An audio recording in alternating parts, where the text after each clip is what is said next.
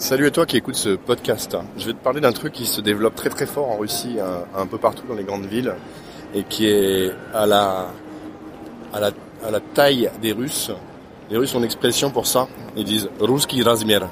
Ruski Razmier, la taille des Russes, ça veut dire forcément quelque chose d'énorme. C'est la taille du pays qui est sur neuf fuseaux horaires.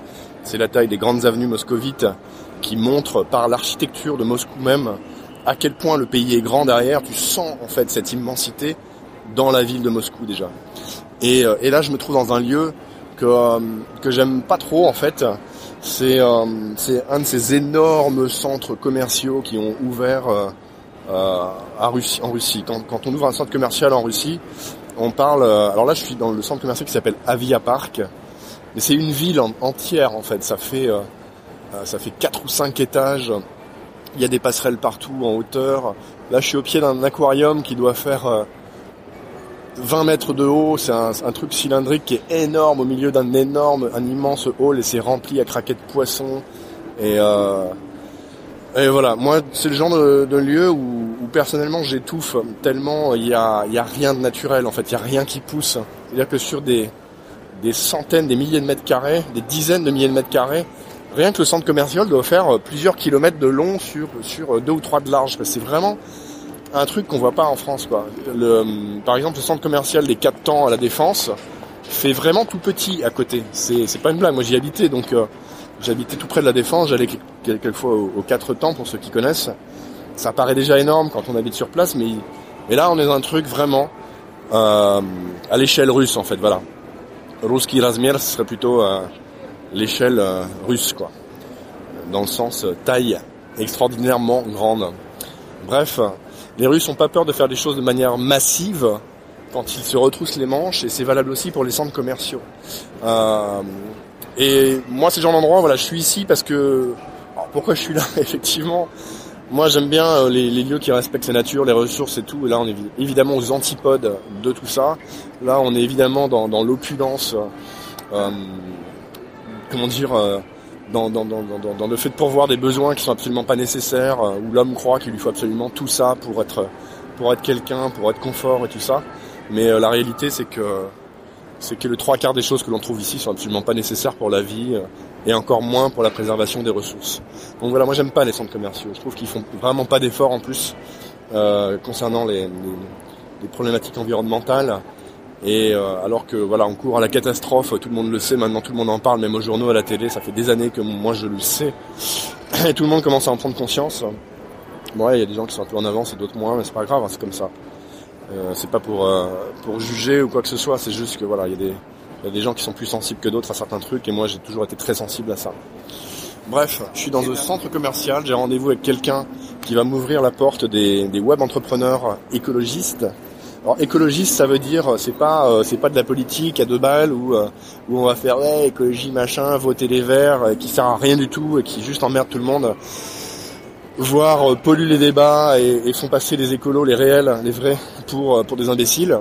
Non, là je vais voir quelqu'un qui qui a un projet à impactant, un projet qui permet de, de transformer certaines choses dans le bon sens, de manière à justement respecter ses ressources, à préserver la vie et c'est quelqu'un qui a un bon réseau euh, d'autres entrepreneurs russes en fait qui sont dans ce domaine-là, sachant que j'ai appris dernièrement qu'il y a une prise de conscience qui se développe de plus en plus sur, euh, ces sujets-là en Russie, notamment quand j'étais à Pireslav Zelietsky, j'ai parlé avec euh, Yulia et avec Lena pardon et Alexandre qui ont un projet génial pour booster la créativité des gens, pour apprendre à être créatif dans n'importe quel domaine, y compris dans celui de l'écologie. Et Dieu sait, Dieu sait qu'on en a besoin.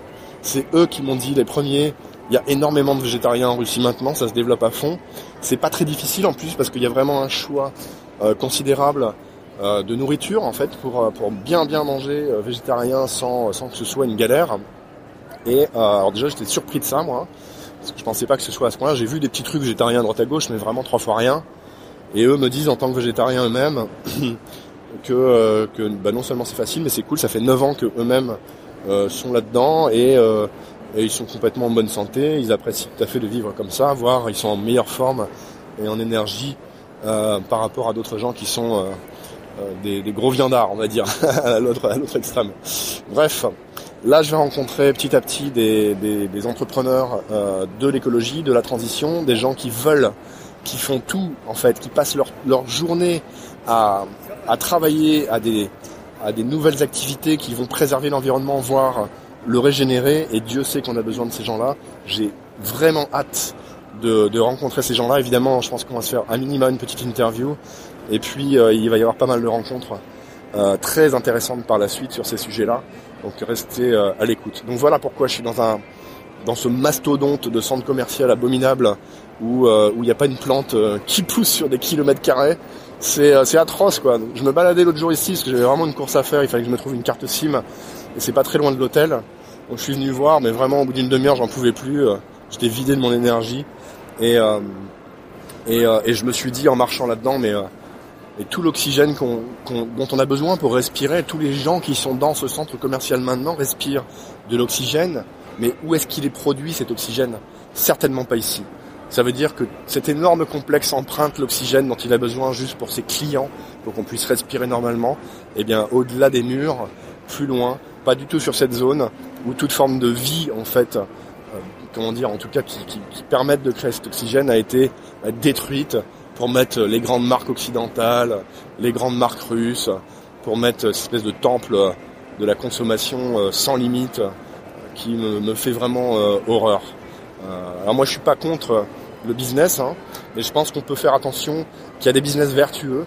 Je pense qu'il y a des besoins qu'on a qui sont fondamentaux, qu'il faut évidemment pourvoir, et qu'il y en a d'autres qui sont juste des futilités, où on nous fait croire qu'on a des besoins, et on devient un peu esclave en fait de tas de choses de, tas de choses matérielles en fait qui sont absolument inutiles et on en oublie juste les choses fondamentales et, euh, on détruit la planète au passage.